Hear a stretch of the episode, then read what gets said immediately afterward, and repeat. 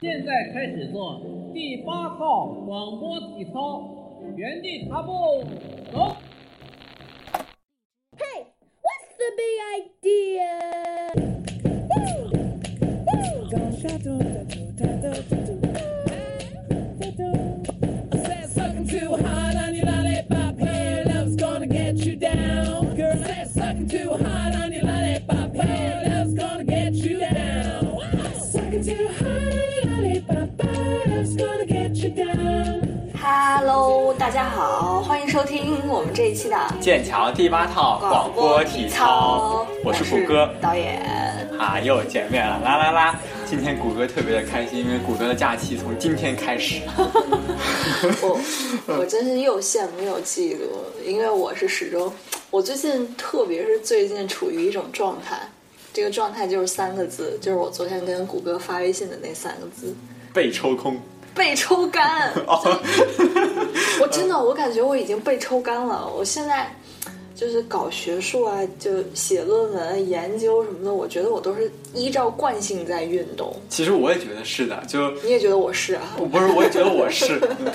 虽虽然你这么一说，好像也真是，但我根本不了解你研究的是什么。 你知道吗？我觉得你今天精神状态明显比之前要好一些。因为我昨天看到我们突然有很多的听众，觉得特别的开心。瞎扯！ 你说你为什么这么开心？呃，是是这样的吧，就是，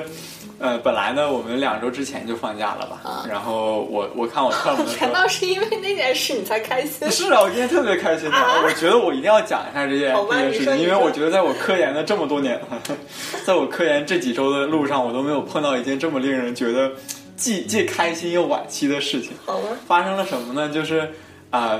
在在呃，物就是在我们两两个星期之前不就开始放假了嘛？但是我觉得我 term 的时候什么都没有干，所以我就回实验室接着去做实验。别人也是这么跟我说你的。啥？我不是认认认识颇认识一些这个剑桥本科生嘛，嗯有时候也跟他们聊天儿，我有时候会旁敲侧击问他们说：“哎，你们觉得谷歌是不是学霸？” 然后，然后他们都会那个神秘莫测的一笑，他们都会，这估计就只有两个人，然后，然后就一个男的，说一个女的。然后就说：“哎呀，这学期真的不好说呀。 好，我 为什么？”就说你好像就嗯比较忙吧，嗯，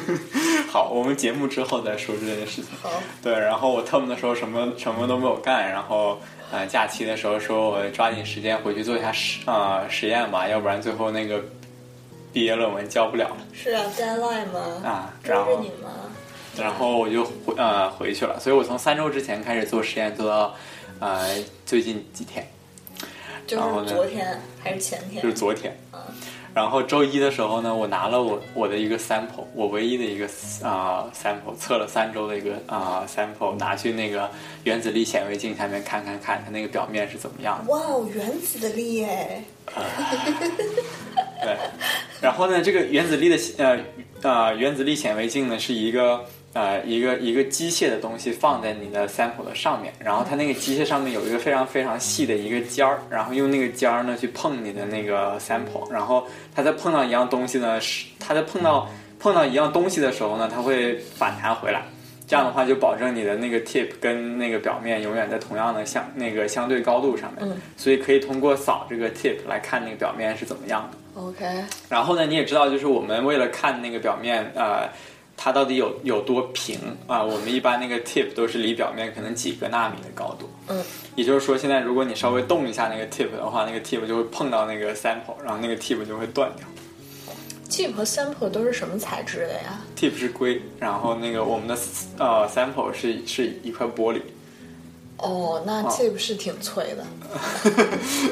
要不然呢应该是个海呃是个海绵，然后你也可以是金刚石哦啊，那肯定碎不了。我的 sample 是金 刚石，我的那你我的得 sample 是金刚石放在那个呃玻璃上的。 OK，那那肯定是 tip 石 了，金刚石是世界上最硬的矿物，在模式硬主里面。嗯，对，然后然后那个那然后我就动了一下那个那个那个 AFM 的头，就是那个显微镜的头，然后那个 tip 就撞到了我的的你为什么 sample 要上。作死动那个头呢？因为都是它亲密仪器就是啊它的它的设计非常的蠢，因为你要把那个头要放上去呢，它那个头下面有三只脚，嗯那三只脚呢要分别放在那个底座的三个洞上面，嗯哼那个底座上面放的是 sample，然后呢，他在设计的时候吧，在后面的那两只脚上呢就只放了呃一个槽，你就可以刚好把那两个脚放进去。嗯哼，但是它在前面那只脚那里呢有两个槽，一个高一个低。然后如果你把那个脚放在高的那个那个槽里面呢，你现在稍微动一下那个呃那个脚的话，它会它会掉到那个低的那个槽里面去。哦但是如果你没有动那个脚的话呢，那个那个脚就会在在那个高的槽里面。哎呀，所以说哎你呀稍微动一下，哎呀啪哎呀啪，对，然后我的 sample 就没了我觉得，sample 没有了些。人吧，就爱怪仪器，明明是自己，哎，真的是这样的，我觉得那个设计的非常蠢，就是你说你明明弄一个洞就好了，为什么要在上面放两个洞？他可能是是不是为了改变高度测不同的项，或者是怎样？它有另外一个东西可以去改哦变口味，也也有可能。但是我当时问教我的那个人，这个东西为啊、为什么有高低两个洞？他说。哎呀，我也 Good question 我也不知道那个 good question，让我回去查一查，然后就没有然后了这种事情。对，所以说，呃，我从昨我从昨天之后呢，就相当于我前面三周干的活儿全部都白干了，然后等过年之后再拿到一个新的那个那个 sample，然后再再来测这个东西。天了噜，天了噜，所以我就觉得特别开心呐、终于啊哈哈，终于开始放假了。 所以你就觉得你好像是白捡了一些时间，是吧？尽管尽管也可能只有几天，因为你圣诞的时候肯定不可能测了嘛。对对对，也也不是说怎么就怎么说，我其实是上周五的时候，因为嗯，我测完原子力这一步呢，基本这周我就能拿到一些初步的数据了。嗯，但是我我这个 sample 坏了之后，就意味着我之前啊、呃所有对这个 sample 的那个期待都没有了。然后就非常的 sad。结果我本来想在在 Christmas 的时候做点数据分析的，然后啊， 现在做不了了，好开心呐、 然后你就可以开心的过 Christmas 了。对，就可以可以啊、呃开始玩了。所以我觉得这是一个非常啊、非常开心，但是又非常令人惋惜的一件事情。就看你这三周的工作是不是一直都在测。如果只是你每周抽一段时间来做的话，那嗯，你之后再测肯定比你前三周要快一些嘛。如果你要集中时间来做的话， 对，啊我觉得你说得对，但是我前面三周都是在放假的时候去测的，所以我基嗯本天天都在那里。哦就是从可能早上十点到晚上七八点钟那样好吧，因为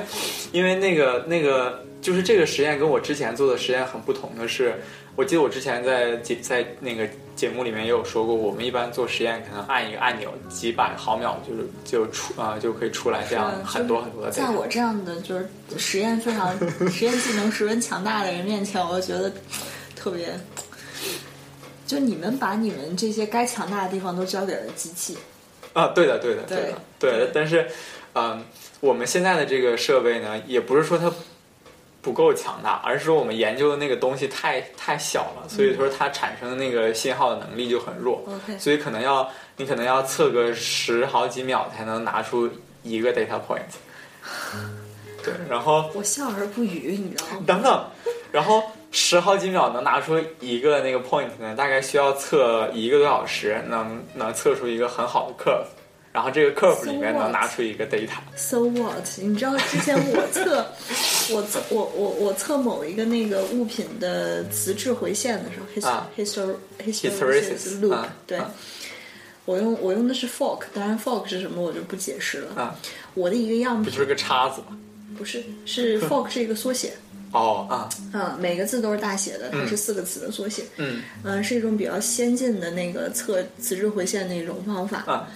我用那个测我的样品，一个小样品，走一个样品要将近五个小时。所以你把样本放进去就可以了，是吗？ 对，没有，我也我觉得也也没有什么好笑的，因为我这也是，因为五个小时其实是一个非常尴尬的时间，这对就意味着说你你不基能本回上家一天对都得在那边，而且你想，如果五个小时的话，你不能两半天半天。对，两个啊加在一起就是十个小时，而你嗯一天你还想利用晚上那个时间，所以就代表了说你有一天要至少待在这边超过十一个小时，你才能有时间换一个样品。对我跟你的情况是一样的，就是我那个实验可能测一个 sample 要等两到三个小时，嗯，然后一个就是一个 sample 上面可能有四五个实验要做，然后每呃每个实验大概呃就是有长的有短的，呃，可能短的十五分钟，长的三个小时这样的。所以基本这一套下来，我都要大概四五个小时的时呃时间，然后再换一次样本。所以说，我们我们的做法就是，呃，装一个远程控制的一个东西，然后在家里做。叫什么 Time 来着？Time 什么来着？Time Viewer 是吗？ Team Viewer。啊，Team Viewer。哦，原来全剑桥都用这个 呀！反正我们系也有啊，我们也是。 我们有 Team Viewer 啊。对对对，然后，但我觉得还是并不是非常好用，因为有的时候你需要看着那个那个 sample 去去调去调东西。嗯就我们不像说，因为我们的那个设备都是自己搭出来的，所以它可能会有一些问题，不像你们说是刚就是一个买好的一个一个一个箱子，然后你把东西往箱子里面一不放就可以是软。，我我们只是有一类型的仪器是你说的这种类似于箱子的、你们的 fork 就是这个样子。 f o r k 是这样的，啊然后 fork 相当于是它的怎么说呢？它在自己能满足的精度之内，要求外界的环境不是特别高。嗯但是我们还有一类型的仪器，比如说测同位素的，嗯测同位素的那个仪器就非常的脆，嗯就它测出来的，因为它非常精度非常非常的高，嗯、我们需要它在小数点后五位，甚至五位还是六位还是七位的，就是这个精度。嗯所以它嗯，不单是自身的这个仪器有可能会被堵，尤尤其是当你测这个东西的时 候嗯，对有的时候是你肉眼看不出来的小微粒，但是你可能会把管子堵掉。还有是它会受到大气当中的这个，就实验室里头空气气压的影响。嗯所以当你测的时候，你最好都不要去大力的关那些门，甚至是大力的声音去震动这个空气，有可能测出来的结果也会变化。这跟我们录节目好像。所 以，哎，但但是这个不就是不就意味着做这种实验晚上做最好？嗯，但是晚上的时候，你又会出现一个问题，就温像度我是说吧的，啊啊啊！就有可能会把那个管子 堵掉。但堵掉的话，你就没有办法通过 TeamViewer 来操作了。，对对对，你肯定得人在那边。所以每一次我们用那个机器测的时候，都是非常提心吊胆。那你们的方法是是什么呢？就是白就是白天去测，然后过四五个小时去看它。对啊好，吧就只能这样啊，就是你不停的监测它，只要有问题，因为这个机器它相当于它是一个非常火的机器，嗯而且你一旦开了它，它在测第一个样之前还要就是稳定好几天，嗯你得让它那个呃适应周围的环境慢慢稳定了之后，才会产出比较稳定的样品。嗯，所以每次开一次机器都非常的贵，而且开了之后你最好能够，嗯，最大限度的应利用它的时间，因为它除了费电以外，你还要往里面充那个阿尔冈，哦，这是氩气对吧？啊，对，但是所以这都个很贵。氩气不是消耗品嘛？它它就是在在里面循那个循环的一个东西。没有，我们是要消耗的，把它喷进去之后要放到那个那个大气里面的，去对。哦然后一罐儿氩气也非常的贵，所以哦，原来是这样。因为我记得很久很久以前你跟我讲说，有些科考的船哈，嗯他们可能一、一天要大概二二十到四十万的运营成本，嗯，还是比这还要高。那个国际大洋钻探计划的嗯船，比如说去深海里面采集样品，一个船每天的运营成本在五十到六十万美元，美元啊，嗯，啊，一天五十到六十万美元。觉得好烧钱，因为像我们的设备就只是用电而已，就一般都是一些电子设备，嗯也没有说像特殊的，像像他们做呃那个半导体的，有呃有些人可能会用啊、液氮，液嗯嗯液立刻 Liquid helium helium 呃那液氦液氦氦对对对，它会它会呃把液氦给放进去，然后循呃循环，然后再把液氦给放出来。所以说这样的话，他们那个那个消耗还是蛮蛮大的。但是像我们的实验室，我们主要是用激光，然后看它的荧光为主，所以说它所以说你们那只个是就电很而好，已就不对要停电就好了嘛。对对对对对，就但是他们还是说你最好能能就是它开着的时候你就用它。我不太能理解为什么是这个样子。 其实跟我们那个呃原理是一样的，就很多这些机器吧，它其实在一开一关之间是最损耗寿命的。哦，嗯就是它每这样次开关的时候，比如说电流的冲击啊，或者怎样，其实是对它精度可能会造成一定影响。嗯而且每次等到它稳定了之后，你最好能够在它稳定这段时间测，这样测出的数据就最有保障。哦，对对对，像我我我我假期做的那个有一个电流表，需要可能稳定两两，需要插上电之后热两天的时间才行，一直让它热着。 我现在不知道咱们听众是啥心理，对，哎我们应该说一点开心他们可的。能哎觉得就是剑桥学生，你看又又加重他们的印象，剑桥学生都是学霸。哎呦喂！只有我而已，跟导演。但是我想说呃无关其实对这我个带东跑西偏，嗯，怎么说呢？我们在学习嘛，而且我们俩又都是这个理工科的，嗯所以我们肯定是就是以学习为主，也不能说以学习为主，但至少我们就代表了我们很认真。你知道吗哪有都盼着放假了好吗？ 都已经被掏空了。呃，对，然后我这不前段时间基本天天都是挺挺重复性的，就白天去 lab，然后晚上呃回来呃写那个呃写一写东西， 嗯，不睡觉，对，然后我觉得每一天就只有吃饭的时候能看剧是一个最消遣的时候。就是嗯，好，一会儿我们马上要说这件事儿。在说这件事儿之前，我也说说我这个最近被抽干的这个状 态，不能只听他自己一个人吐槽。我就觉得啊，有的时候你学习学习学，我那天突然，我不知道你用不用什么那个论文管理软件有没有有 Mandarin 啊？你用 Mendeley 是吧？对我用我用那个 and note？ EndNote，嗯对。然后我昨天突然回顾了一下我 EndNote 那个文献库里头的所有文献，嗯，因为它这每能次有多少个？你猜我有多少个？一千四，没到一千四，没到那么多，呃，七百，呃，超过几百了，那差不多一千二吧。没到一千 二，好无聊啊一，千一千， 就在八百到一千之间啊，对。嗯，有这么多文献，嗯啊，然而我还有好多本书我也没有录录进去，所以啊还有一些书，还有什么乱七八糟的，而且这所有的文献，基本我只要录进去的都是我看过的，嗯，嗯，然后我昨天回顾了一下我的这个库，你每次往里导一个文献的时候，它不会都会记录一下你导进去的这个时间吗？对对，啊、我大概看了一下，我基本今年从下半年开始，就没怎么看过文献。不对，是每个 月你就看吧，就是每个月均匀分布，就相当于每个月都有呃十好几篇、上百篇、十好几篇、上每百个月两百个，对吧十好几篇、上百篇那 种。嗯，你你你就慢慢的就顺着这个文献的轨迹，你就像文献用文献来写日记一样，你就看着文献你就知道我当时在干什么。当时好脑残哇！我当时竟然能看得懂这么难的文献，没有，我就我就突然之间顿生感慨，就觉得啊，我前几个月就一直都在。在成长。我告诉你，你别嘚瑟， 你这实验现在不做，你之后也得做。 而且我告诉你，你要拿学位的话，你也得写论文，哎你别嘚瑟啊。 哦，你继续，导演，洗耳恭听。嗯，所以就就感觉之前好像一直在一直在发力发力发力发力发力。嗯，最近就突然有这么几天，就觉得萎靡了，有点累。嗯，啊，就觉得好像突然之间什么都不想干，好不想学习，太不想学习了，就想躺着， 什么都不想干。对，我觉得这跟我的想法是一样的，就是我在我你在啥时候的想法不是这样？ 我从我从 term 的第二周开始，就是就是这样子想，我要赶紧放假，我要好好休息一下，我要多看几本跟物理没有关系的书，我要写几个小程序。 结果你会发现，你在 term 的时候，天天都在看跟物理无关的书，没 有没然有，后 term 结束的时候，我完全没有看书，好容易想做做实验，结果 sample 还让你给搞坏 了。流年不利，嗯太伤心了，真的。嗯今天今天那个什么，我跟别人聊天的时候，嗯，就说 又聊到我了是吧？我当然没有。然后我说，哎呀，我最近太不想学习了，怎么办、这个状态。然后，嗯，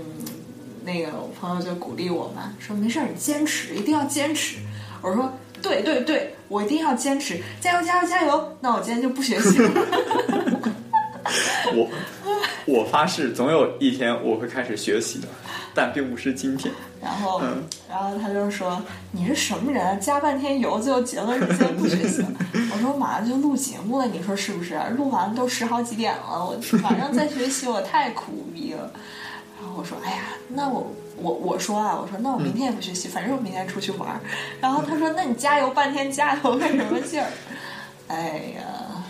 为将来加油，加油，加油，加油！对，嗯然后明天出去玩儿吧，后天大后天又到圣诞节哎了。呀，又你又说为什来么要组个学局习吧，呢 对吧？ 哎然后圣诞节之后又要录节目了，哎呀，又然后不用休息了。我的 EndNote 文献库就会责备我说：“ 啊，你怎么还不给人家添加东西啊？人家饿了啦什么哎，Note 还会干这种事情？”？当然不会我了，我只知道什么 Bing 哔哩哔哩会干这种事情。你看，说明已经走火入魔。你好久没有陪人家看动画了，嗯，这就是被抽干的人的一点感想，同学们。但我觉得你还好啊，就呃，你的那个截止日期还挺挺挺还往早着后呢。，对，啊我的截止日期决定了我现在，即便再休息半年，呃，算了，我不说了， 一面大旗飘了起来。好吧，千万不要给自己立 flag。哎呦喂总之还是要努力，要奋斗，要加油，加油，加油。今然后今天就不要休今息天就了，不休息了对对对 嗯，那个这一期嘛，大家大家通过我们那个节目介绍也知道，我们这一期没有请嘉宾。其实刚才谷歌已经很自然的把话题转到了我们接下来要聊的下一个 part，就是我你们俩说被你这么一说，一点都不自然。最近想闲扯一些有的没的，反正这一期就是闲扯吧。我觉得其实吧，咱们那听众说不定就喜欢听咱们俩闲扯。为什么呢？因为，因为他他们可能有时候觉得我们就是听我们聊一些实验方面的事情，对他们来说是一种换脑子的表现。 不是不是不是，我说换，我不是说要把你的脑子取出来换一个新脑子，就是我说换脑子，就是有时候你思考一件事嘛，嗯思考多你会觉得累，突然之间你听一个好像跟自己没什么关系的，你就觉得有点放松。所以你接着这样子给自己洗呃洗脑好了，我觉得我们的观众数量会慢慢下降。为什么？呃，我觉得没有什么人愿意听这种东西，尤其是当你没有没有没有一个 context 的情况下听这个东西，就会觉得非常奇怪。哦，那你为什么要说呢？因为我觉得这个槽我一定要吐啊，这是我这一个月来做过的最 蠢的一件事情。是，那你为什么？那你为什么一定要在乎有没有人愿意听呢？有道理，我们来说日剧吧，导演。嗯所以你看，你就是一个非常矛盾的人，有时候不是特别对吧？青春期小男生都是都是这样的，呃，心里面充满了对未来的迷茫和对未知的渴望。哇。你都到青春期了吗？对啊，我小学刚刚毕业呢。 对，就很久很久之前了。那第二十几期的时候，你跟我讲过一个人叫石原里美，对啊，对吧？然后我记得你当时跟我说这个人挺漂亮的，嗯，是，然后我当时没有觉得有什么，嗯，因为我当时觉得那个，哎呀，那个人叫什么名字？那个、那个、那个、那个、那个我知道人，你说的是谁，我也想 不起来。家族的形式里边的那个、那个那谁个、那个女主啊、叫什么来着？上野树里。啊，上野树里。对对对。然后我我当时正在看看上野树里的剧啊，我没有觉得有什么。然后最近挺无聊的，我说去看看这个呃石原里美的剧吧，然后就去看了一下。然后我看那个那个剧叫《教育女孩啊，对，》啊，对，就是今年刚刚出的剧吧，今年秋天刚出的剧、啊。是对，我我倒我倒不觉得这个剧有什么，我只是觉得这个妹子好漂亮啊，哇！哎怎么说呢？石原里美吧，嗯她这女演员，我看过她三部剧，嗯，呃，一部是这个《教育女孩》，我看到第七集差不多，嗯，我还看过她一部那，你为什么就弃了呢？我一会儿你你一会儿先你先说一下你对这个剧的感觉，然后啊我再告诉你我为什么弃了。嗯，我还会还看过她一集是那个。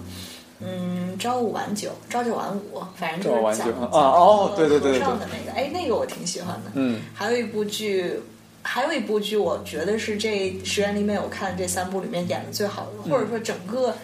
结构最好的，就是什么“富贵男与贫穷女他怎么竟演一些这种剧啊”，？名字很中二，嗯但其实挺有意思。对啊，所以我就想说，石原里美她经常演的这个角色都是那种漂亮。先以漂亮著称，嗯然后性格有点傻大姐，但是周围好像都是特别开挂，因为她是女主，所以她再傻再作都没什么影响。这不是傻，这是直率。哎最后还能获得幸福的生活，这样子。 对啊，我觉得，呃，这部这部剧里面他的形象跟你描述的完全一样，就是，呃，他本来他本来他一上场就是就穿的很花哨嘛，然后去面试一个人家叫 fashion 好吗？ fashion，对，然后去面试那个呃一个叫什么景景什么出版社的一个锦凡，景凡出版社的一个呃时尚编辑的一个职位，对，然后当时穿的就很时尚，对，然后到后来，时尚时尚最好。 对，然后到后来呢就被放到了那个教育部去了，然后在教育部呢，他就感觉很很不爽啊，然后然后就开始对他的那个教乐的工作也并不是很上心。但是但是呢，到后来他开始做教乐的时候呢，就到处去做实地考察，来证明这个书里面呢有一些事实上的细那个细节有没有问题，是这样的一个背景，对吧？我就觉得这个这个背景好不符合实际啊，就是我我觉得挺挺好奇的在，啊、出版社里面的校对的人到底都在做什么，他们有没有这个义务去校对这个啊、内容方面的东西？对吧而而而这个问题也是那个剧里面很多啊、很多演员也在问的问题，就是说你作为一个校对呢，呃，什么始于办公室，止于办公室，对吧？你对你没有你没有理由出去去实地去考察这本书里面应该发生呃，就是这本书里面的那个 factual 的东西。对，对，然后我觉得呢，这个就是编剧为主角加的一个光环，就是因为他是主角，所以说他做的东西肯定是对的，也并不管他做的这个东西到底是不是对的。对，嗯，所以你刚才其实就说到了我最后为什么把这剧弃掉的这因一为点，太假了。因为对，因为它太围绕这个主角的一系列的生活，尤其嗯是到最后那个他跟那个叫什么奸淫将辉是嗯，那个男主男男男男主可能叫这个名字，但他在里面叫什么来着？在剧里叫啥来着？就那个模特儿有人间折原 之，是是有是之是吧？呃，对，是对，是有他是之他他在里面是一个嗯折原杏仁。性、哦好吧，就是有是之吧。嗯他好在里面是一个作家兼模特儿，当然模特儿是后来被锦凡杂志社所发发掘的。对，说到这个，我觉得发掘他的那个女二也很漂亮。嗯，那个女二好像也蛮著名的一个演员。嗯，我看那个豆瓣上很多评论说，觉得他们俩在一块儿比较合适。那刘伟说回来，嗯，就是嗯，当这个男主出来的时候，毫无意外的是，这个男主一心也喜欢这个女主。后来我就觉得，他们俩在一块儿谈恋爱，让我觉得特别没有火花。就我觉得石原里美还是那种啊哈哈哈，然后冲冲冲，哎，我最热情，我最怎么怎么样，十六岁小女孩的感觉，嗯，嗯，也没有那么纯洁了，就是 让我觉得就特别演，就嗯特别浮夸，然后两个人之间没有那种特别细腻的感情的，呃，流动的那种感觉，所以我到后来真的有点看不下去了。之其其二就是你说那个主角光环，嗯，因为什么事情都围绕着他，而且每一期他的这个剧虽然也是反映出版的这个。出版的业态，但是每一集基本都围绕着他去进行一个事实核查的时候所产生的故对，事我觉得这个并不是真实生活中出版业应该发生的事情。我看到后来的时候，说实话已经有点审美疲劳了。啊再加上到第七期的时候，我实在觉得他们俩谈恋爱，我看不下去，我就把它弃掉了。嗯，然后相反呢，之前早些时候也出过一个跟出版业有关的剧，叫《重版出来》。嗯然后这个重版出来其实是根据一个漫画改编的。什么是重版出来呢？它其实也是一个典型的那种日语语序的一个，就直接把日语的这个语序翻译成汉汉语的把日语的中文直接直接汉语变过来。对，嗯相似的例子还有一个，比如说《人间失格》。嗯哼《人间失格》其实你一听感觉哇操，好牛逼，什么意思？它其实也是把一个直接的日语就翻，就把它写成汉字了。那朋辈咨询不也是这样的吗？哦，彭贝没有彭贝咨询，它是直接从一个英文翻译过来的呀。彭贝是 peer 嘛，嗯，嗯，然后，呃，所以啥叫重版出来呢？重版出来就是说，他们做出版的有一个最大的理想就是，我做一本书，把它做出来以后，很多观众喜欢，或者很对很多多观读者啊嗯，很多读者都喜欢，到最后我可以再版。所谓再版就是重版出来，啊，这重版出来讲的是出版业里面另外一个很重要的就是编辑的工作，就是你说的这个河野月子，他最初想担担当的这个时尚编辑的工作，但他们不是做时尚编辑，他们做漫画编辑。哦，那我我还记得很久以前一个一个学长跟我说，你如果去图书馆想要找一本相关的的专业的那个啊、呃课本来读的话，你就找那种已经出版很呃，就是可能第十二十呃第嗯十二十三版的、第八版、第九版这种书来看，这种书肯定都是好书。那肯定，那说明经历了时间的考验嘛，而且总是在出版的话，说明它一直在修订，然后修订可能把最新的一些内容都加进去。对，那所以说这个加内容的过程是编辑需要催促作者去做的，是吗？还是嗯，他在重版的过程当中，比如说吧，他这几个编辑在重版出来这个剧里，编辑都是漫画编辑，嗯，所以当一个漫画再版的时候，它往往就只是加印量而已，就不会说在这个哦哦它比如说漫画第 一卷、第二卷，它其实故事已经画好了嘛，嗯所以它最后就是在加印量而已。我为什么觉得重版出来这个日剧要比《校园女孩》这个《教育女孩》这个剧要好很多呢？就是因为，呃，重版出来这个剧，当它反映整个编辑的生活的时候，它不是只围绕着其中一个女主角，相反，那个女主角更像是各个故事把各个故事串联起来的一个中间人。哎，我觉得这听着有点像《Legal High》的那个，就是哎对对对虽然说它对对以《Legal High》为主，但是每一集都讲一个很讲一个，挺深刻而且很完整的一哎个，故是事是是，啊。其实那个重版出来，你这么一说，他们俩之间的这个剧集的结构确实非常像。嗯就是说里面的女主角是黑木华演的嘛，嗯，她一开始也是演一个菜鸟，然后菜鸟进入到了这个编辑部。当然，跟河野月子不太一样的是，呃，黑木华演的这个角色最初其实是一个柔道运动员。她因为对她因为身体上有一些受受了伤，所以没办法继续自己的职业生涯。又加上她自己非常喜欢漫画，觉得自己小的时候被漫画激励过，啊，啊，最后选择要进入漫画社当一个编辑，这样。对，所以他在里面慢慢成长的这个历史，每一集你都会看到他或多或少的有所成长。在他成长的过程当中，或者是遇到了有故事的作家，或者是遇到了有故事的同事，嗯，对，或者是遇到了有故事的新人，因为。作为漫画编辑的话，其中有一个很重要的任务就是发掘新人、培养新人嘛，然后跟新人之间核对脚本，最后把对脚本真正产生出一个可以商业化的一个漫画。对，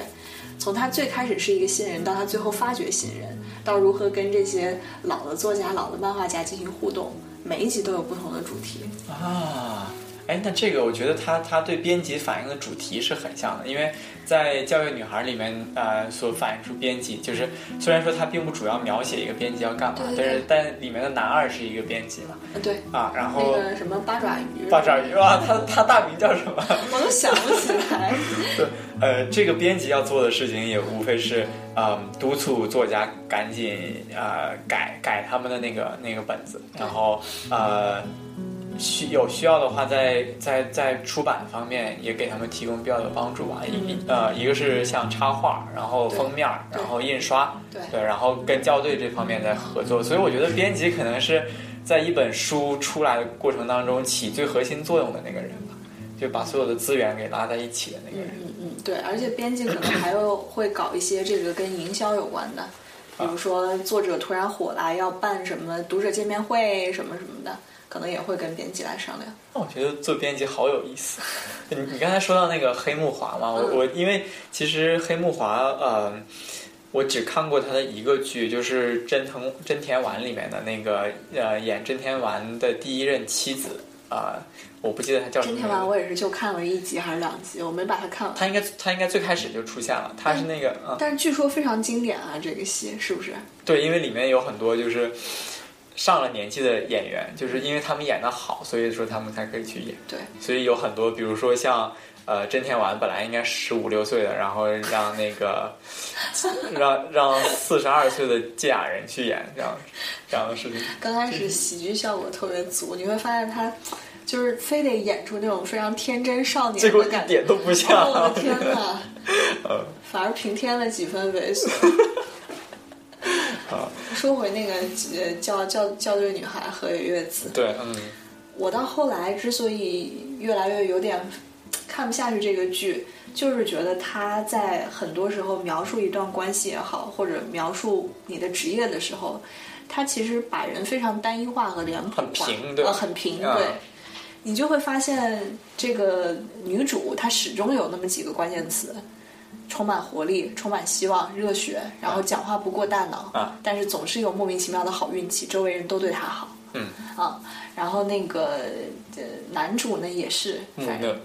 他木讷吗？我觉得挺木讷的。好嗯吧， 但是你会发现那种非常细碎的人和人之间很动人的那种情感之间的羁绊就没有体现出来。就我觉得呃，那个里面的呃女主跟女二啊，她们本来是同一个高中的吧？嗯，对。然后她们因为在第一集她们见面的时候，女主特别的特别的就啊、大大咧咧的，然后呃女二也并不是很喜欢她，而且我我给我的感觉是她还有些讨厌她。而到后来慢慢的就转换成了呃他们两个又又呃一起来。呃，解决问题又相互鼓励，我觉得这个中间的感情的变化其实挺奇怪的。然后是哦就一，我直也没有觉得 get 那个这特别事，情我也没有 get，真的啊。第一集的时候，我一直以为女二是个坏人，呃，我也这么觉得呀，是吧？嗯然后到最后，好像有一种强行把她洗白掉的感觉。我觉得日剧里面好像都是这样，很少会有说坏人会有一个好结局的，就或者是，比对啊，如说你说那个《Legal High》里面那个萨乌里那个，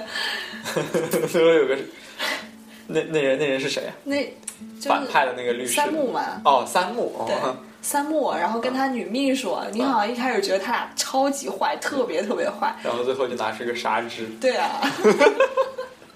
太经典了。我觉得哎呀，嗯，说回来就是重版出来这个剧，嗯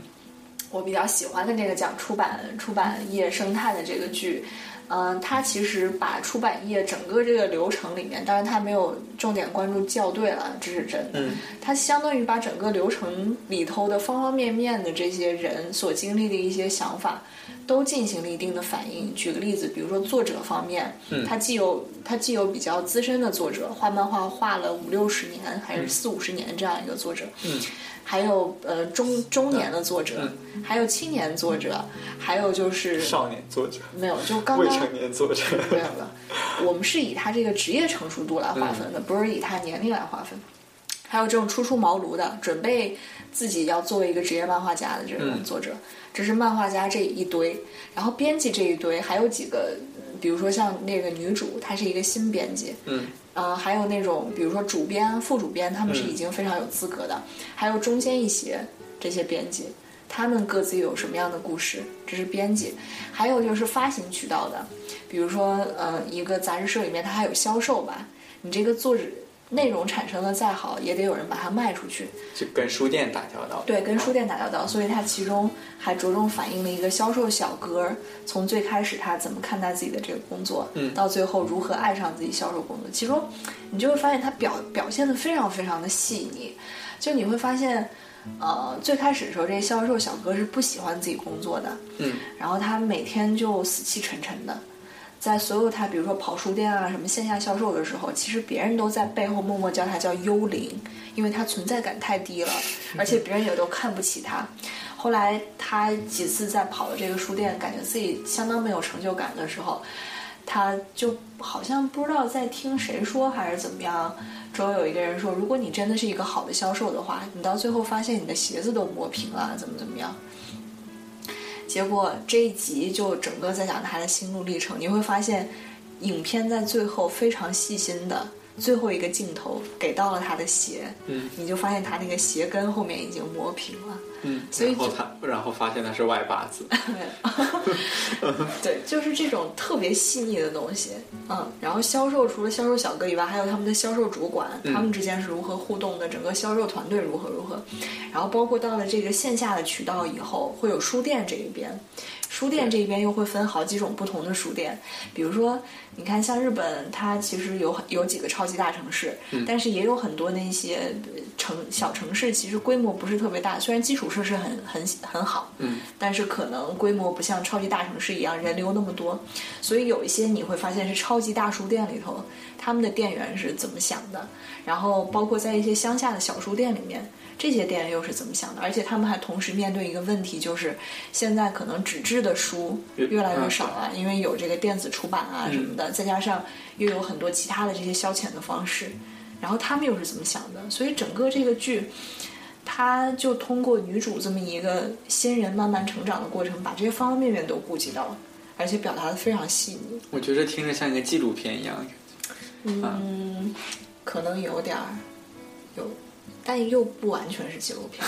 你会发现，反正我是觉得我看完了这个剧，对整个出版的这个感觉，我是觉得有了新的认识。包嗯括编辑到底是干什么的。嗯，对，我觉得呃有不少日剧都是呃反映整一个行业的呃状况的，比如说我我我最我最喜欢的那个日剧《白色巨塔》啊，我还以为半泽直树呢。啊不不不，半泽半泽直树的感觉就跟你说的是，嗯、因为他是主角，他有主角光环，所以说他干什么别人都不会对而对白色巨塔，我觉得像你有你有看过这个？我哎呀，好好多人都跟我说这个剧特别好看，啊让我一定去看，而且要看那个老的版本是吧？有一个就一个版本啊？就日日剧的那个版本，除了日剧，不是韩台湾也翻，哦，这样的没，看过哎我我只看过日本的那个版本，对。说一定要去看，嗯说特别特别好看，说是嗯，说看到后来都会哭，每一集都会哭，觉得特别深刻什么什么的，啊。但是我不知道，我可能我有点不太敢看，我觉得。我觉得，呃，就是我最近在看一个呃医疗方面的剧，叫啊、Doctor X，嗯，呃，它里面的女主叫大门未知子，所以我觉得这可能也是为什么这个剧叫 Doctor X，啊、啊，哈，大门未知子，哦对哦哦未知哦哦哦 unknown，嗯对啊，然后我就比较了一下，就同样是两个啊、呃讲医疗方面的剧嘛，嗯啊、大门未知子的这个这个剧呢，我觉得就跟你刚才说的很像，就是他因为这个人是主角，所以说他的行为就很是啊，很有所以很有你主角会发光现，所以你会发现，类似这样的剧，其实到最后评分都不会特别特别高，但当是然你也不看着会会特很爽，嗯对，也不会特别特别低， 最多就是一个消遣，但它可能无法成为经典。对，而相比之下，那个呃，白色巨塔，它里面其实相当于有有有一个男主，但是他的呃配角们的光彩都都很亮，就是呃，他通过不同的人来表现出了不同在医疗行业里面不同性格的人，对呃，他们的。啊、他们对啊、医疗这件事情的不同看法，比如说那个呃男主他会更更更看重说啊、我要往上爬，我要前医生，啊，对，裁剪，对，啊，然后呃，他要他要往上爬，他要尽可能的用用技术来来治病，而在那个啊、男男二呢，他就更希望能能去关心患者，跟他们呃聊，然后通过他们通过这样的沟通，对来帮他们。来治病，我觉得这个这个反应就很全面嘛，对啊、医院里面不同的那个 approach 反应就就相相对来说很很全面。对，啊，而而在 Doctor X 里面呢，因为只有一个女主，所以说她干的什么事情呢，都会都会因为她的光环而变得特别的奇妙。就比如说别人做的做不了的手术，她可以来做；别人发论文有问题，她可以她可以指出来。对，然后这个这个剧呢，就变成你看的时候会觉得很爽，但看完之后觉得啊，这个剧好假啊。是这样看的完感了觉以后，你会觉得，哎，就是心里头那种感觉，你不会觉得说自己好像被激励到了，或者被鼓励到了，还是或者了解了更多的东西对。那我觉得像你描述的那个啊、呃出出版重来，重版重来重重版 出版重来，出版重来吧你。看，其实很多时候日日语的语序就存在这样的问题，有的时候 你有点不知道该怎么说它。很拗口，对，出版重来。 呃，我觉得就照你描述的就很有意思，因为它嗯把各个方把各个方面的东西都包容了哦你进可以来。考虑去看，真的，到后面一集比一集高能，就是真的有一些特别细腻的东西表达的非常好。嗯嗯，就我现在在我在我的 Q 里面是先把 Doctor X 给看完，然后下一个是看《西部世界》。啊，这句我没听说过。西部世界就是那个 Game of Thrones，的应该是 Game of Thrones 的那个那个电视台接着又接着去做的一个剧，哦就是一个豆瓣上评分特别特别高的一个剧，而且最近好像很还有一个非常火的那个剧，哎，我想不起来叫什么了 Westworld， ，Westworld。啊，是 Westworld 就是西部世界，就是是同一部剧。我觉得如果说剧的话，最近这部剧是蛮蛮出名的，还有一个，美国人你再拍的想想，嘛。美国人拍的，再想想，要么就是英国人拍的，还有一个最近也是刚开始，超级火讲什么题材的？啊，我想不起来了，算了算了，想不起来了。嗯，我们回去看一看，这样假期又有剧可以看了。嗯，反正我一直都不太喜喜欢医疗类的剧，嗯就是我医疗剧相当于是看的最少的，因为有的时候我真受不了那种，因为你要一到医院肯定要有医患关系，啊，要有医患关系肯定就有生病的人嘛，嗯对，啊，我就每次看那生病的人，我都觉得特别揪心。呃，现在就呃，Doctor X 的这部剧里面呢，他的确会给你看内窥镜里面的那些东西，哦，那个对当对当当然你说那种特别，比如说血腥的血腥或者是肉体的那些，哦，你觉得还可以接受真？的妈呀，吓死我了！你看你后面有什么导演？ 我刚以为，因为我感觉我头发好像被那个什么，结果我就觉得我后面好像后面抓住了，天吓死我了！而且那只手上还滴着水。你别吓我啊！我怎么感觉脑袋上有点湿？嗯，哎，我刚想说什么？就是那个特特别别血血腥的腥的，我觉得无所谓。啊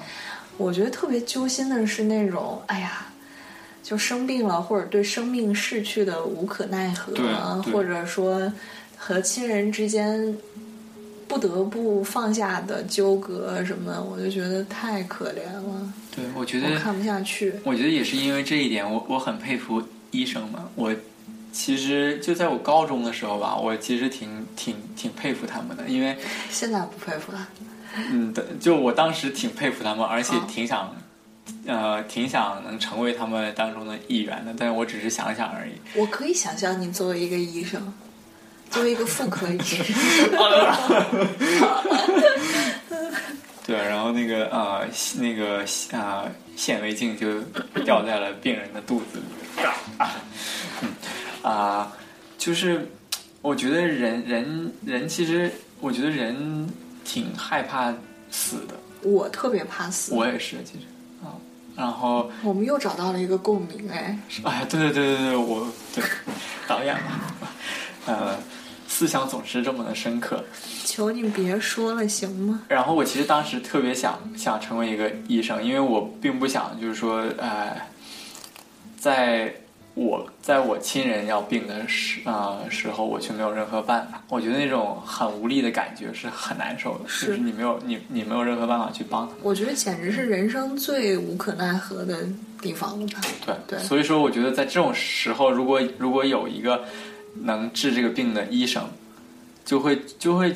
其实对人的心呃心理是一个特别特别大的鼓我舞和同慰意藉，。我同意。对，啊。然后到后来呢，我想这个，我我就我就换了一种方式来思考这个问题，就是要要医人的身体，不如医治嗯人的心 灵。啊，我要弃医从文，去日本仙台留学。去东京留学，嗯，呃，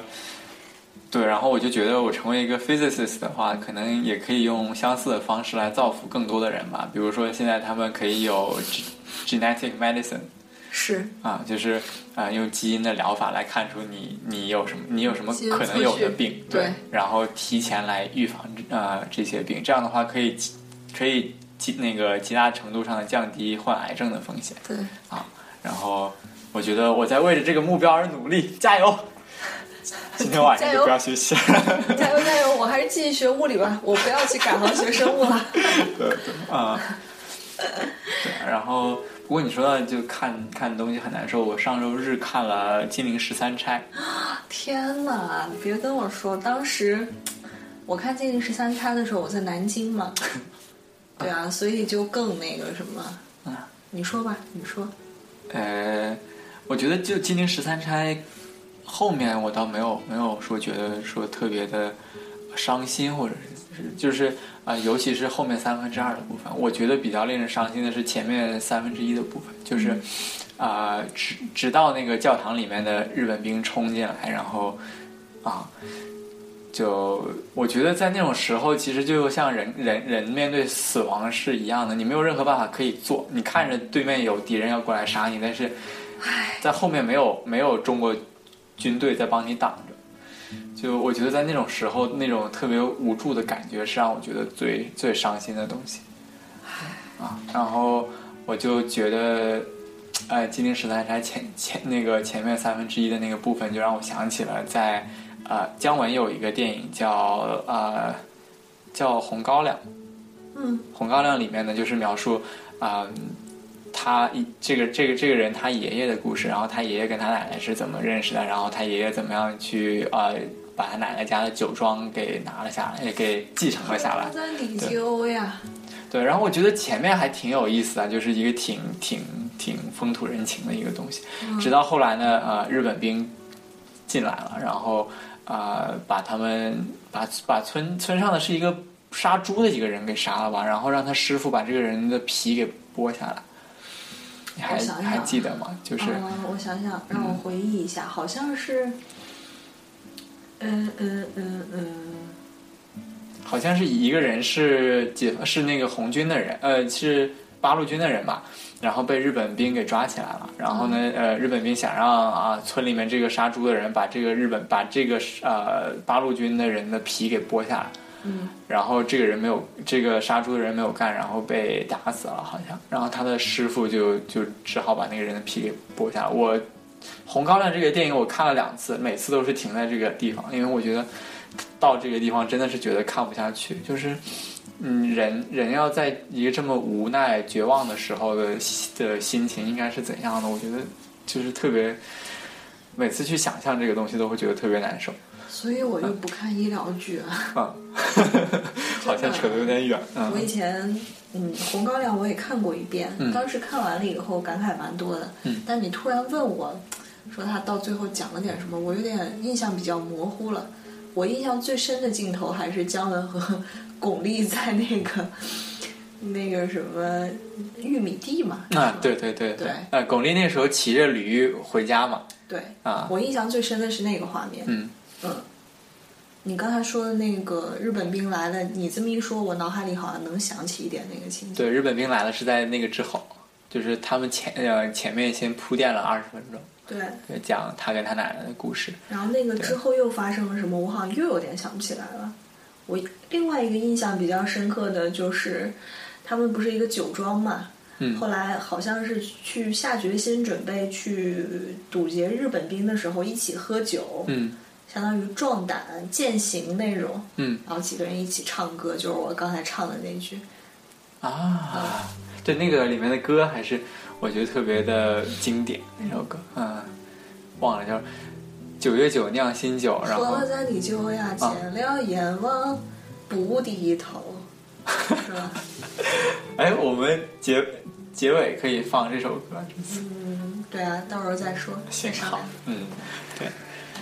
然后医疗剧嘛，哎，我觉得，哎，我觉得日剧就是呃水平还是挺参差不，挺参差不齐的，不能说有就很多都很好，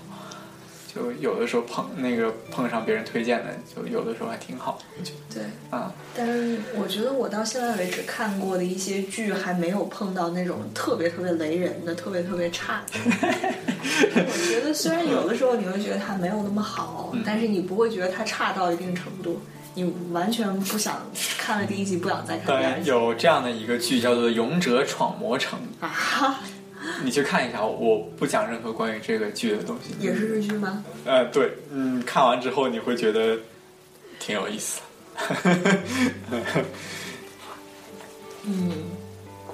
刚才你说的这个，呃，《金陵十三十三钗》里面非常残忍的这个画面，嗯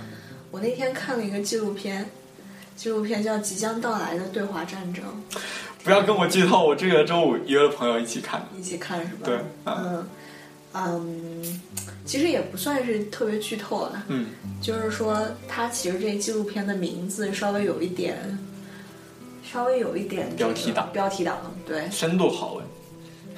它真正纪录片里面其实主要反映的是一个反战的思想，嗯嗯，然后里头最大的主角其实是美国，嗯，它大概分了呃那么几个片段来讲这件事儿。第一个片段的重心其实不在中国，是在太平洋中间的一个岛，嗯嗯，马马马马绍岛嗯有一个岛，太平洋中间一个群岛，美国在那边干了点事儿。然后第二个片段的重点就在中国，嗯，第三个片段重点重点在日本和韩国，因为美国在那边有军事基地嘛，嗯所以我想说的那个其实是跟第一个片段，就美国在马绍尔岛上面做的那嗯个事儿是很有关系的。既然你要看，我就不说了。好， 我们可以看完再聊。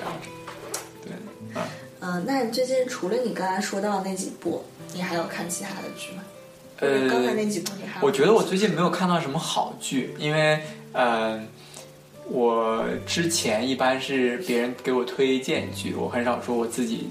平时就我自己去找一下剧来看。啊然后最近我实实呃实在是想吃饭的时候去看点东西，然后我平我平时看的东西都被看完了，所以说我就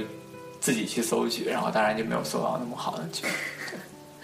好吧，嗯，我最近还看了一个，就是新垣结衣新出的一个剧，嗯嗯，这剧叫《逃避虽然可耻，但是有用》。好长。对，你会发现最近那个日剧起名的时候都都倾向于这样，什么就是一个特别长的一句话什么什么的。因为最近还有一个比较火的日剧叫什么《吉祥寺是不是世界上最好的地方》还是什么什么？之类 的啊。然后逃避虽可耻但有用这个呢，嗯，Genki 演的嘛，嗯还是蛮好看的，我觉得。人是人好看还是剧好看？剧也剧也其实也不错，明天就到最后一集了。它这个剧总共有十一集嘛，明天马上就要演第十一集，主要讲的就是一个啊、呃刚毕业硕士毕业的一个心理系的高材生，嗯却无法在嗯工作找到一个特别好的工作，没办法只能跟人契约结婚，然后契约结婚的对象是一个程序员，契约结婚是什么？契约结婚就是，啊、这个心理系的学生毕了业以后，因为他可能他妈妈也特别喜擅长做家务，他自己也特别擅长做家 务，所以他就相当于，呃，住到了这个男方的家里，帮他做家务，然后男方每年给他钱，相当于就是把他这个家务当做是一个工作来做，那相跟当保于姆有什么区别给家庭主妇定个价这样子。哦，原来这样子就能请到，请到请到轩辕结衣是 吧？你也想请？呃，是 对，嗯，然后它这剧里面吧，你说它有意思，其实它反映的东西不像是那个重版出来或者是《Legal High》里面那么多元、那么深刻。嗯。但是它对这两个人之间关系的刻画，比如说学心理的这个女主和程序员的这个男主，他们之间是如何一步步破冰、互相了解、互相信任、决定在一起的，还是描述的比较细腻的。这不就是日久生情吗？嗯，也算吧。哎呀，而且你会发现，他这个日剧细腻就细腻在他两个人之间感情的这种张力描述的特别好，或或者换句话说，就是这这部剧是一个你时常会感觉非常有色气的这么一部剧，色气是什么？就是就是有一种若有若无的，你会觉得哎，就它不像是那种特别激烈的或者怎样，或者你直接看那种那种片儿带给你的那种冲击，但有的时候它的那种就是，你知道，有的时候吧，这个比如说你谈恋爱也好，或者是干嘛。或者看一些这个写写写恋爱、描写恋爱的小说一样，它里头其实有一个情绪慢慢慢慢累累积 build up 的一个过程，所以他这个剧，当你遇到一个非常热热情外向的女主和一个非常内敛的这个男主互相搭配的时候，你就觉得这个男主特别的禁欲，然后这个禁欲嘛，你看你就一步一步一步一步的累积，然后到最后的时候，你就嗯，还是有点意思。哦哦，这男主是谁啊？男主是一个，我想不起来他叫什么名字了，但是他他要比新垣结衣矮一些， 而且他自己好像男主的真人他自己还是一个作曲家，好像还是一个音乐家，哦，这样子啊。哎，我觉得日本的，唉我觉得这样子说有点太太 general，但是在我没有看日剧之前，我对日本人的感觉也都是那种特别冷，然后特别禁欲的感觉。是吗？对，然后呃，这一次看那个《教育女孩》里面的男的男主，我就觉得比较 fit 我之前对日本人的 conception。那你应该去看他演的另外一部戏，叫那个什么来着，《民王》。对，冥王，民民民就是民众的民，嗯，这怎么听着听着像一个漫画一样的一个？好像也是漫画改编的。哦，嗯，然后他其实主主要讲的就是一个政治家，那个政治家那个男的是想要选日本的总理嘛，嗯然后还是比较那种 high level 的政治家。有一天突然跟他那个草包儿子互相互换了灵魂，哦，你好像跟我讲过这个对故事，对，对嗯，就是就是在他竞选演讲或者什么，对对对对在出版在在那个呃媒体之前，你对对对、啊，对对对，我记得你跟我你跟我讲过这对个故，事然后他那啊，个草包儿子就是那个《教育女孩》里面那个男主演的，也就是说现在这个这个这个男主变成了一个政治高级的政治家。变成一个高级政治家，而且性格特别暴躁，非常喜欢咆 哮。我觉得不太能想象他演这样的一个人。嗯嗯，对，嗯，所以你可以去看看那个剧。嗯，你还有什么想说的？我觉得，我觉得我现在充满了对新生活的期待与渴望，因为今天是我假期的第一天，我觉得啊，还还这个假期好多事情可以干了。然后下个星期出跟朋友一起出去玩，然后刚刚学会怎么打麻将，然后就可以跟朋友一起打麻将。哇，太好了！嗯，我对我来说的话，就是我我可能现在就是在黎明前的黑暗里边吧。嗯，然后这黑暗几，可能这黑暗的时间稍微长一点。 对，但是因为你现在在写论文嘛，一切都是靠你自觉，所以很难说就是你突然之间有一个契机，然后外界的环境告诉你可以休息了，可以放假了，因为你心里清楚的知道你就有这么写不嗯完多，你就有这么多的工作，如果你现在不做，你之后也得做，你肯定得把它做完。哎，我觉这得种感，觉我觉得你这样的想法还挺好的，就是你知道你什么时候会停。但是我觉得，像论文这种东西，因为有像论文、申请文书这一类的东西，很难说什么时候觉得啊，我做到这儿已经做的挺挺完美的了，我不要再去做。就我觉得总是有很多东西可以改，然后只有你有一个只就只有你有一个一个一个 deadline 的时候，你才可以说啊，算了，就反正我都要我呃我都要交了，虽然说这儿跟那儿还有点瑕疵，我觉得也就就做到这儿就算了。你觉得你的思维方式是比较偏向于先关注细节，还是先关注整体？把框架看情况吧。我觉得像写文书什么的，我我的我的做法是，反正一般我都是先把框架弄好，然后慢慢往里面填。填完之后呢，当把所有的内容都确定了之后，就一遍一遍过，然后一遍一遍改这样子。呃，比如说我如果写文书，那可能我刚开始呢，把我想要写的故事先先写好，把我要把我想要传达的 point 先先先放好，就是先列出这样的一个很简单的一个表，然后我接着呢，再往再往每一个点下面填里面的内容，嗯，就我把这个故事给它写的更长一点，用词弄得弄得更好一点，然后我写完了这样的一个故事，然后我再把所有东西给融合在一起，这不有有第一稿的这个文章了吗？然后接着呢，就是我要怎么样去改变一下顺序啊，怎么样把文笔弄得更好一点，怎么样防止它有错别字，所以我大概是这样的一个 cycle，这样子。嗯，所以还我觉得你这还是挺科学的。如果遵循这样的方法的话，其实你应该知道什么时候还差不多吧，因为你的故事就那么些，再改也都是一些技术性的方面，对啊也不呃我会改变你这个事情的性质。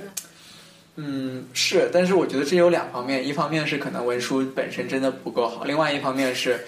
自己也没有也也没有那样绝对的自信，说我觉得我我觉得这个是好的了，那它肯定就是好的了。哦，对，我觉得这也是一方面，因为申请大学的时候，就像我之前说，either 像就对于我的情况嘛，either 我特别特别的呃自信，我看到我的简历的时候，我觉得哇，我之前有干过这么多东西，我肯定可以，or 我觉得哇，我跟我周围跟我竞争的人都好强啊，我觉得很所以难。你现在属于哪种？我觉得我在写 我在写文书的时候是是属于第二种，就是我不确定我自己写的东西肯定是我最好的状态，或者说我肯定可以跟别人能能比较得上来。啊，真的啊，因为我觉得到申请的时候，就真的是你一定要跟别人比才嗯行，而不是说你你做好你自己应该做的东西就可以了嗯嗯嗯啊。因为因为毕竟申请的过程是你在跟别人竞争的过程，啊嗯，对，所以我就觉得像申请文书这一类的东西，我自己如果他没有一个 deadline，而跟我说你你什么时候准备好，你就什么时候交吧，你什么时候交我什么时候看，我我就绝对受不了这种这种事情。嗯，我在这方面有一点跟你不太一样，嗯因为我觉得，嗯，不管是申请文书也好，或者你写的最后这个论文也好，嗯其实只要你脑袋里面有东西，嗯或者这个事儿你已经做出来了，嗯最主要的还是你有没有想到这个点，或者你有没有做出这件事儿。嗯这是最基本的。如果你你做了这个事儿或者想出这个点，其实其实也不需要一定要用一个特别华丽的语言把它包装出来，然后让别人觉得说你真的很牛逼、很厉害。也也不一定是语言了，就是你整一个文章嘛，你肯定同样的一个同就是同样的一个故事，你可以传达出不同的点，对吧？那嗯其实我是觉得这样，因为我已经博士快读完了嘛，你是准备申请了，所以我相当于是一个过来人。嗯，就是我是觉得，嗯，可能有的时候，当你经历过这个事儿以后，你就知道你，嗯，在最终挑这个候选人的时候，你比较看重的点是什么？其实没有你想的那么细致，或者没有你想的那么麻烦。它其实更多的是看重你这个事儿，就事情本身办的怎么样，而不是说，而不是说你就是使用了多少技巧。呃，我觉得这个就跟平时写论文是一样的呃，你可能最主要的 data 都已经做好了，然后你该画图也都也都放上去了，该读的文献也都也也都有 site，但是你总是觉得，嗯，如果我可能再剩下两个月，我还是可以做很多别的东西来把我的这个论文写得更好，对吧？就我觉得这个东西挺就挺呃，对于我来说，我很难找到一个说我觉得这一点就可以了，我应该我我应该在这一点停下。我就是那种很容易找到在一个什么点就需要停下的那种人，我觉得，我觉得这很厉害，这是一个非常重要的能力。是吗？嗯，我觉得，反正我觉得为什么在这一点上需要停下呢？就是我做这些东西足不足够能够形成一个闭环，就是形成一个闭环，说里头所有的事情都能有一个比较合理的解释。如果 OK，我没办法解释的话，那就看以前做的人有没有解释过。嗯然后把它全部都组装起来，差不多到这个程度，我就有那种感觉，就觉得可以了。嗯，嗯，就举个例子吧，比如说，啊、前段时间我在做啊综述 literature re 啊、review，然后呃，这个东西呢是大概是对我之后这几个月要做的那个 project 的一个展望嘛，说我在什么时候要要做要研究一个怎么样的问题，别人都做了些什么。嗯，那呃，我可以选择，就是这个这个这个这个方向的框，并不是那么那么好的一个，就是有一个非常清楚的边界。那你可以选择多做一点，也可以选择少做一点，而不像说像你刚才说的情况，就是我有一个非常详细的一个命题，我想要去证明这个东西，所以说我进入一个一个我提出这个假设，我我做一个实验，然后我的结果证明了这个问题，并且带出了很多别的问题，然后这些新的问题呢，我又可以用别的 data 来解释。嗯，那我我就就说我这样的一个东西我做完了。嗯，那像我的情况呢是，我可以选择多做一点或者少做一点，哦哦哦，就已经不是一嗯个 logic 上面的问题了，而是就是你可以主观上去选择要多做和少做的问题。那我觉得这个我就很难找到一个 balance，说我的时间跟我能做的事情到底怎 么样 balance 比较好。嗯，其实这个事儿说就是你要想把它解决了，其实说到后面还是有点专业了。嗯就是说，当你这个问题，你决定要用多种手段来证明它的时候，这跟你用的这些手段的性质有关系。比如说，你在最开始做这些事情的时候，你到底有没有找准这个核心的问题？自己想解决的核心的问题是什么？嗯如果你现在已经知道核心的问题是什么了，你就要分析说自己将来要用到的解决这个核心问题的几个手段，或者你多做一些、少做一些的这些东西之间是什么关系？嗯，它是并列的关系还是互为补充的关系？某每一个手段能带来哪些强项和哪些，比如说 advantage 和 disadvantage，然后这些手段之间的 advantage 和 disadvantage 之间能不能互相弥补？如果你都意识到这个以后，哦，中间有一个主线问题，有好几个手段，嗯各自有各自的优劣，然后你把各自的优劣咔嚓往起一对，你会发现这个的劣刚好对着那个的优，然后那个的优刚好对着这个的劣，嗯你把它全部组合起来以后，你就觉得哦，这几个往起一结合，我能够得到一个还不错的结果，我觉得就可以了。对，然后当你有了结果之后呢，你就会想，哎呀，我觉得这个 data 测的不是非常好看，我想再给它测一遍。就就就你知道啊， 好吧就是我觉得在各个 level 都有都有很多可以花时间的问题。呃，是，那我只能我只能祝你将来的博士生生涯 我好。可以毕业对吧？ 祝我可以毕业。对，有的时候就是啊有有的时候，当你去无无限制的纠结于一个细节的时候，你会发现你太纠结于这个细节，以至于你已经偏离了主要的方向。其实最主要的，你始终要记得自己最主要的想要解决那个问题是什么。有的时候有一些细节，OK，你不知道该怎么解释，那就无法解释了，你就是不知道。但这还能个懂这个是一个 compromise，就是你可以做的事情和你所在这上面花的时呃时间的那个 compromise，嗯，绝大多数时候你你你 set out 去做的事情是做不完的，或者说你没有办法说把它所有的细节都都做好的。如果你要读一对个吧博士的话，你就有可能。哦，是是， 那你对于我这种人来说也不一定。 所以，所以你你现在在完成一个，比如说你完成你现在的这个论文，你也不能用自己博士的要求去要求它呀，因为博士你要做一个博士论文的话，你首先得投入足够的时间，对，让你把好几个方向都试过了以后，嗯你才知道最后做出来的东西满不满意。有道理啊，觉得很多很多事情都是这样子，倒并不是说你没有这个能力去做这个东西，而只是说你需要呃付出怎样的那个代价来来做这件事情。嗯，对，而且能不能从所有这些事情里抓到一个真正重要的，对对，也是一件挺重要的事儿。嗯嗯，我想想还有什么，这一期还有什么想说的？呃，总之就是挺好。我们这节目多多少少也记录了我这个最后读博士的一些心路历程。对我好像问你呃论文写呃写写完没有，已经问了好几周了，哎呀，这应该从开学就开始问你，一直在问。对，等到你等到你到时候去读博士的时候，你就会发现这是一个非常 naive 的问题。为什么？因为，呃，因为怎么说呢，就是你在写论文的过程当中，你会发现，你好比自己，就是你好比在做一个非常复杂的工程一样，然后你是这个工程唯一的一个设计师和建造者。嗯。然后这个工程不单单包括了你的智力方面的一些劳动，比如说去解释你的数据，然后去从中发现它能揭示一个什么样的规律，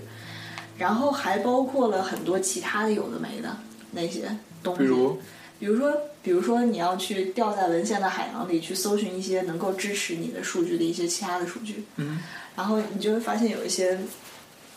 有的时候会有一些非常始料未及的事儿，比如说你你想要一个老的文献里面的一个数据，你会发现那个老文献的数据它压根儿就没有什么 PDF 或者是 Excel 能够下载下来，啊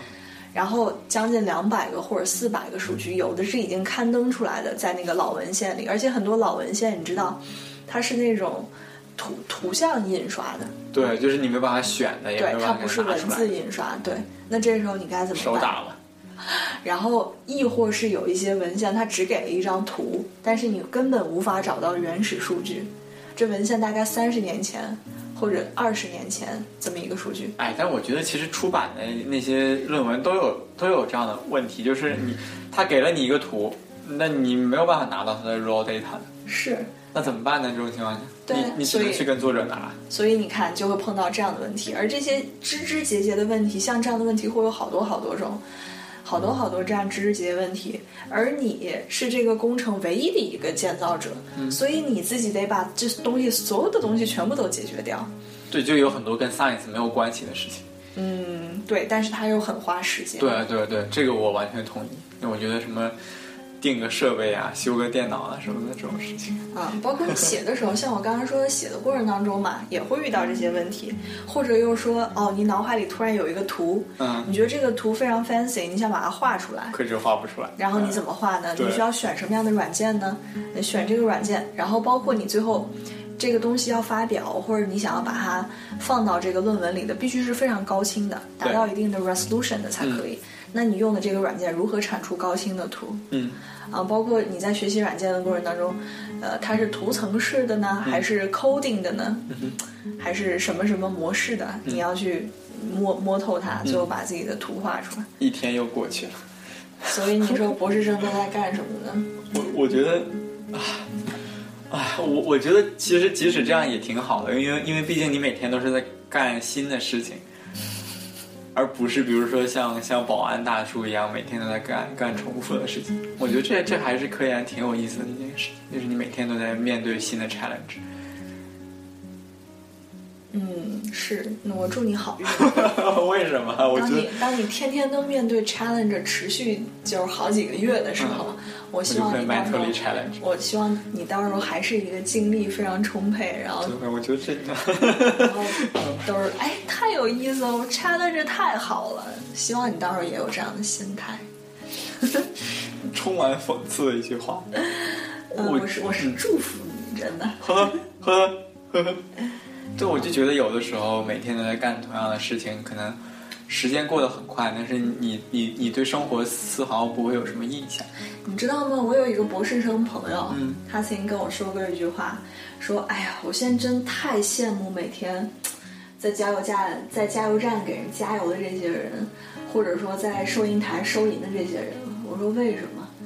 他说：“哎呦，只要你往那边一站，你什么都不需要思考，你就可以工作一天。唉，哎再过二十年，这些人都会被机器人给取代掉。呃，好吧，你真是没有任何人文关怀。”真的呀？ 然后当时我那朋友跟我说，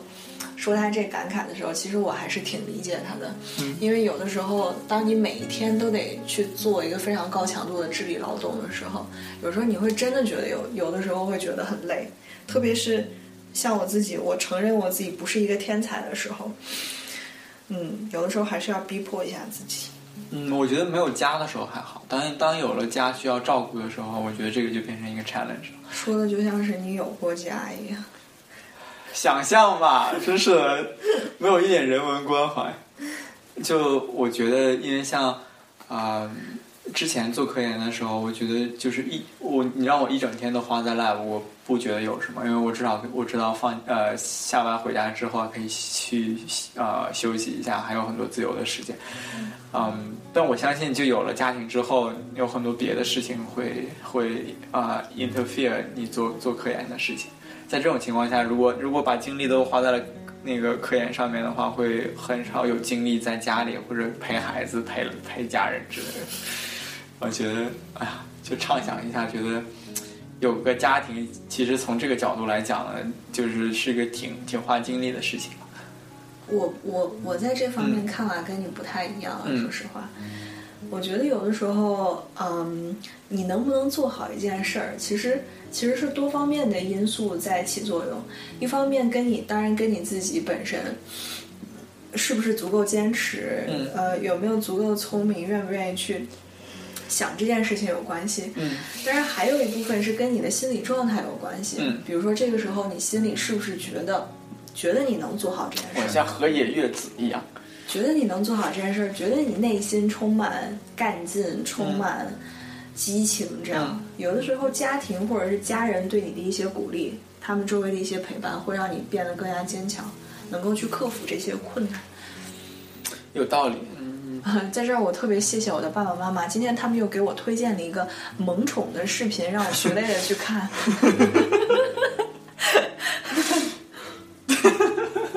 我觉得特别好，好，很治愈吧？这个特别治愈。好吧，啊、我黎明前的黑暗还是要加油。然后我万分期待着我最后过了答辩，然后回来再录一期节目的时候那种那种激情澎湃，还有那种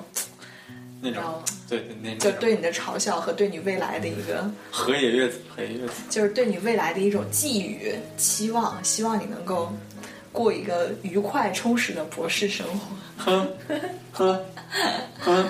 好吧？好了只要只要每天都在努力，肯定会有结束的那一天。加油！今天先不学习了。加油加油加油！晚上不学习了。好嘞，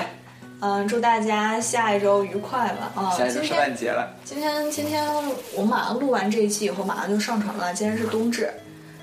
而且今天这个就是今年的这个冬至特别有意思，嗯它其实卡在了两个冬至之间。其实十二月二十一号是咱们节庆上的冬至，然后嗯十二月二十二号是那个地理上的，哦你发现了没？十二月二十二号是刚好那个，就我我也觉得挺神奇的，为什么节气里面的春分、秋分、冬夏至、冬至是用公历来算的？节气里面的是吗？不是吧？节气里面的是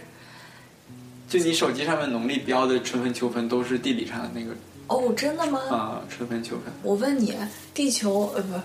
呃，那个太阳到南回归线的时候是几号？十二月二十二号吧，但是今天是十二月二十一号，但是今天是冬至因为闰年多一天嘛。啊，今天是闰年啊，什么情况？什么情况？啊，哦，我都我都忘了今年是闰年，哎，所以你看今年特别神奇，天狗十月了，已经哇，好恐怖啊！呃，嗯，你看今天是十二月二十一号嘛，然后明天十二月二十二号，嗯今天是咱们节庆的冬至，明天是地理的冬至，啊，啊，很神就奇，是吃两天饺子呗。实在不想吃饺子了。好啊，那那这一期就先这样吧，嗯，大家下周愉快，拜拜。拜拜。我问你的心里我的吻，厌倦我的亏欠，代替你所爱的人。这个时候，我心如花一样飘落下来，顿时我的视线失去了色彩。知道你也一样不善于表白，想想你的相爱，编织的谎言与懈怠，甜美晴空，今夜如花一样飘落下来，从此我的生命变成了尘埃。寂寞的人，总是习惯寂寞的安稳。至少我们之间曾经交叉过，就像站在烈日骄阳大桥上，眼泪狂奔滴落在我的脸庞。